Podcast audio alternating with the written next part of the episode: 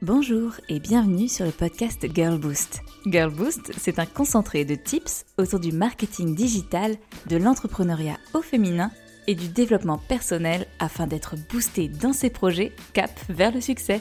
Rendez-vous chaque lundi pour un nouvel épisode afin de lancer la semaine du bon pied. Il y a une étape cruciale par laquelle tous les freelances et prestataires de services sont passés. La fameuse définition des offres et d'une grille de prix. En bref, réussir à déterminer un prix par rapport aux prestations que l'on propose et au temps que l'on y passe.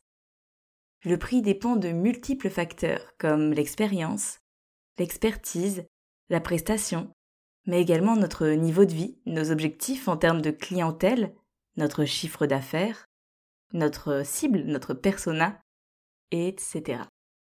On doit également faire face à un certain nombre de peurs en tant qu'entrepreneuse.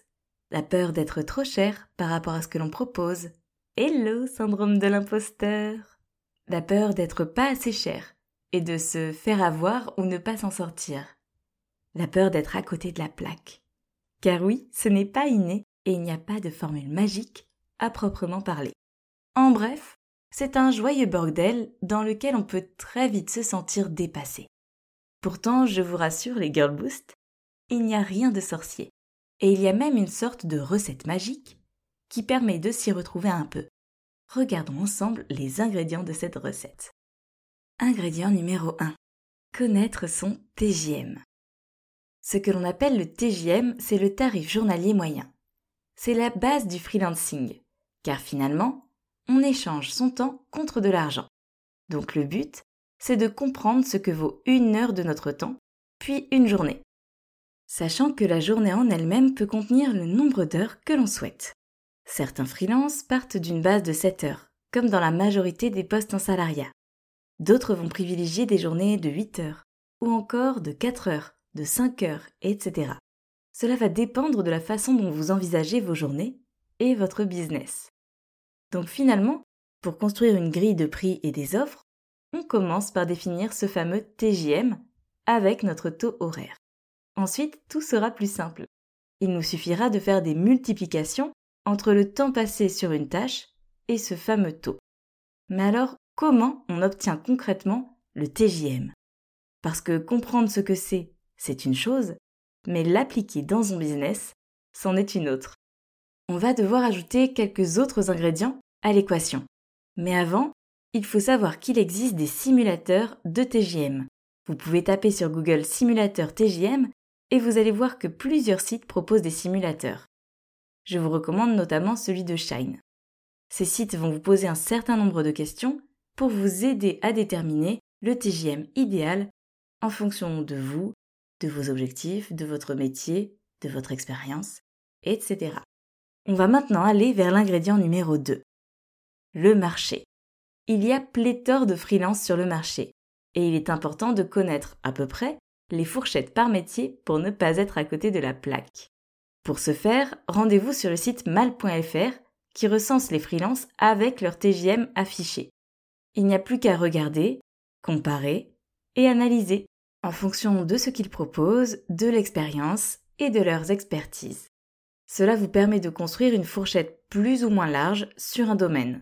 Par exemple, les community managers avec un TJM allant de X euros à X euros. Au-delà de notre marché, on va également aller regarder un autre ingrédient qui va nous aider dans la définition de notre TJM. Il s'agit de l'ingrédient numéro 3, le persona. Votre client cible rentre forcément en jeu, car si votre prix est trop élevé pour lui, par rapport à ce qu'il peut investir, vous risquez de faire un flop. Il faut donc toujours corréler sa grille de prix et son TJM en fonction de son client cible et de son pouvoir d'achat. Un mauvais positionnement peut vous faire perdre de la crédibilité auprès de votre cible, si vous êtes vraiment trop abordable pour une cible premium par exemple. Ou tout simplement vous faire perdre du chiffre d'affaires, si vous êtes vraiment trop élevé par rapport à l'investissement de votre client cible. Il faut donc trouver le juste milieu pour être parfaitement aligné entre votre marché, votre client cible et le quatrième ingrédient, soi. C'est un peu étrange à dire comme cela, pourtant il est évident que notre prix dépend également de nous. en prenant en compte différents critères. Notre expérience, un freelance qui pratique son métier depuis 10 ans va avoir un tarif plus élevé qu'un débutant. Notre expertise, une développeuse full stack coûte plus cher qu'une community manager qui coûte plus cher qu'une assistante virtuelle par exemple. Notre niveau de vie, on ne va pas tout avoir les mêmes besoins en termes de chiffre d'affaires pour vivre notre vie comme on l'entend. Il est évident qu'une vie à Paris coûte plus cher qu'une vie au fin fond de la Normandie, et que l'on a toutes des envies et des besoins différents. Il est donc important de bien connaître combien nous avons besoin de gagner pour vivre la vie que l'on souhaite en tant que freelance. Et enfin, on n'oublie pas également nos charges pour développer notre activité en termes d'investissement, d'impôts, etc.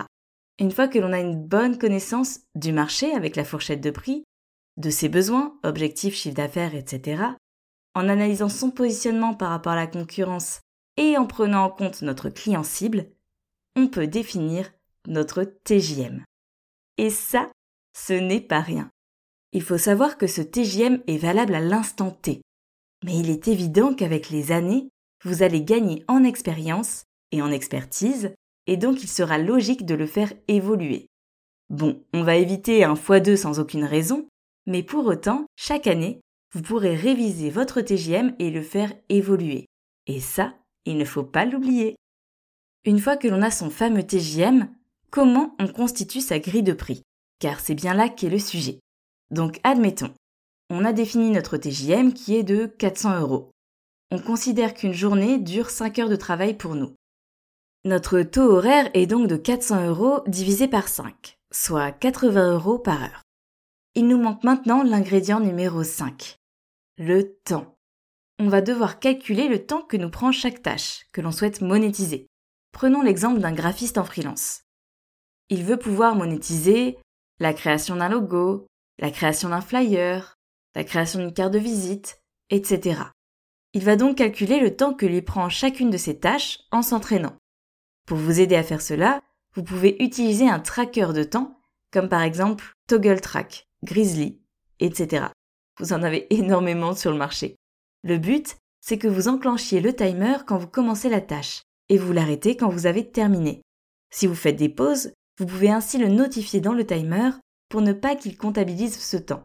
C'est d'ailleurs une bonne pratique quand on entreprend pour savoir concrètement comment on dépense notre temps au sein de notre activité. Et grâce à cela, vous pouvez savoir que créer un logo vous prend par exemple 30 heures avec un taux horaire à 80 euros. Donc potentiellement, votre prix sera autour de 2400 euros. Bien sûr, cet exemple est monté de toutes pièces et pris au hasard. C'est pour vous montrer le principe. Vous composez ainsi votre grille de prix de manière précise et cohérente par rapport à vos besoins, vos objectifs et votre marché. Et finalement, c'est là qu'un dernier ingrédient rentre en jeu.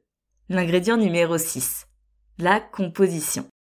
À partir de votre grille de prix, vous pouvez composer une offre en cumulant plusieurs tâches, actions, de votre grille tarifaire.